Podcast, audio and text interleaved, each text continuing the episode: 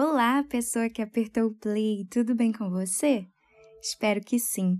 Eu sou Isabela Freixo e você está ouvindo o Exagerado, podcast gerado por mim, a Isa, para falar sobre um monte de coisas sob uma cosmovisão cristã. O episódio de hoje é especial de Dia dos Namorados e você não leu o título errado, não, viu? Se você não mora numa caverna, sabe que a foto da capa é do filme Meu Primeiro Amor. E se você já me acompanha por aqui, sabe que eu curto muito um trocadilho. Portanto, sim, vamos falar sobre idolatria ao amor. Será que isso existe? Vamos descobrir juntas. Então não aperta o pause agora e fica comigo até o final.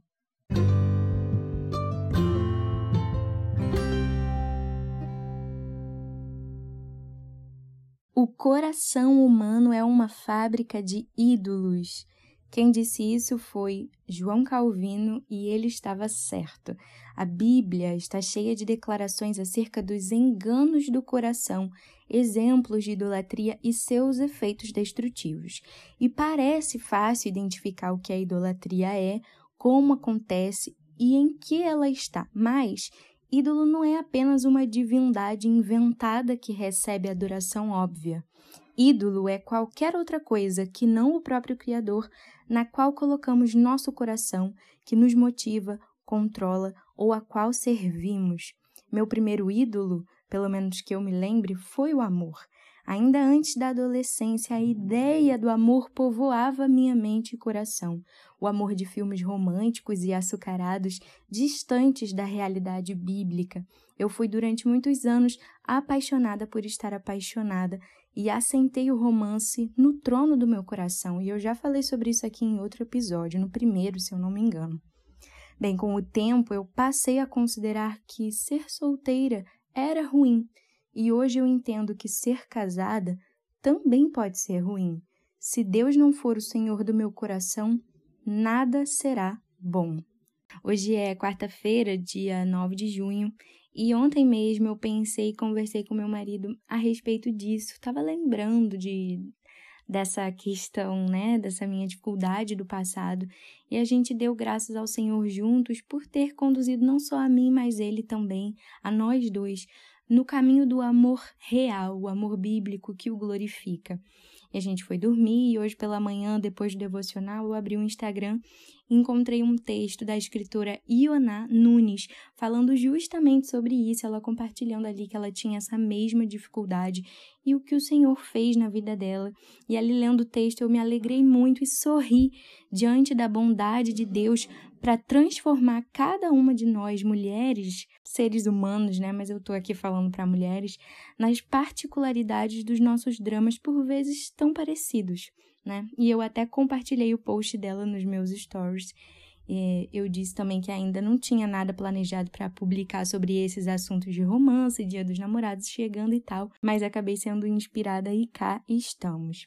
E bem, talvez você que me ouve também tenha sido ou ainda seja uma menina que busca um possível crush em cada canto, ou uma jovem solteira capaz de abrir o coração sem grandes cuidados, ou mesmo uma mulher frustrada com a falta de romance dentro do casamento. Em qualquer um desses status, o Dia dos Namorados pode ser um verdadeiro suplício, e apesar disso, pode ser que você não encare essa tristeza toda como idolatria. Poxa, você só quer amar e ser amada, que mal é nisso? Bem, entenda, o romance em si não é o problema, ele só não é a solução. Deus é, para todos os dilemas do seu coração. Então, faça uma análise e pergunte a si mesma: por que eu quero um relacionamento romântico com alguém? Se eu não conseguir isso, vou continuar procurando amar a Deus ou vou me afundar em autopiedade, amargura e reclamações? Se apesar de não ter alguém romanticamente interessado por você, de estar solteira no dia dos namorados, ou mesmo casada com um homem que não entenda muito de romance, você continuar amando e louvando a Deus, então a sua vida amorosa não é um ídolo para você. Mas não se orgulhe muito disso, viu? Continue pedindo ao Espírito Santo para sondar o seu coração e trazer luz sobre cada canto escondido, para que nenhum outro interesse ou sonho teu ou pessoa amada seja fabricado como ídolo no seu coração e tome o lugar que é só de Deus na tua vida. Eu quero aproveitar para lembrar de que você não deve se sentir culpada por erros amorosos do passado que já foram perdoados por Deus.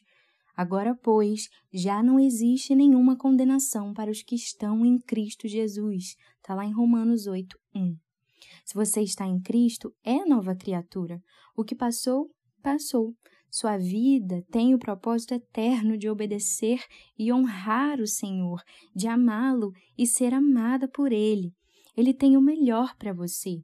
Ele é bom e o amor dele dura para sempre. Viva nessa certeza solteira, casada, divorciada ou viúva, no dia dos namorados ou em qualquer outro dia. Ser solteira e contente pode ser um desafio, como ser casada e contente também. Viver é um desafio e Deus nos dá a porção necessária de Sua graça para cada fase diferente da vida.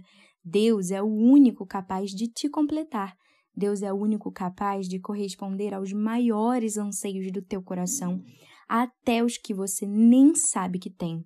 Deus é amor, o verdadeiro amor. Ele é o primeiro e o último, que jamais terá fim. É isso. Espero que essa simples mensagem tenha sido útil para você e se foi, compartilha com outro coração que você acha que está precisando ouvir também. Me segue no Instagram para a gente papear mais sobre esse e outros assuntos. É Isabela Freixo. Isabela com S, um L só, Freixo com X, tudo junto. Obrigada por me ouvir até aqui, viu? Que Deus te abençoe e, se Ele permitir, a gente se encontra no próximo episódio. Até lá!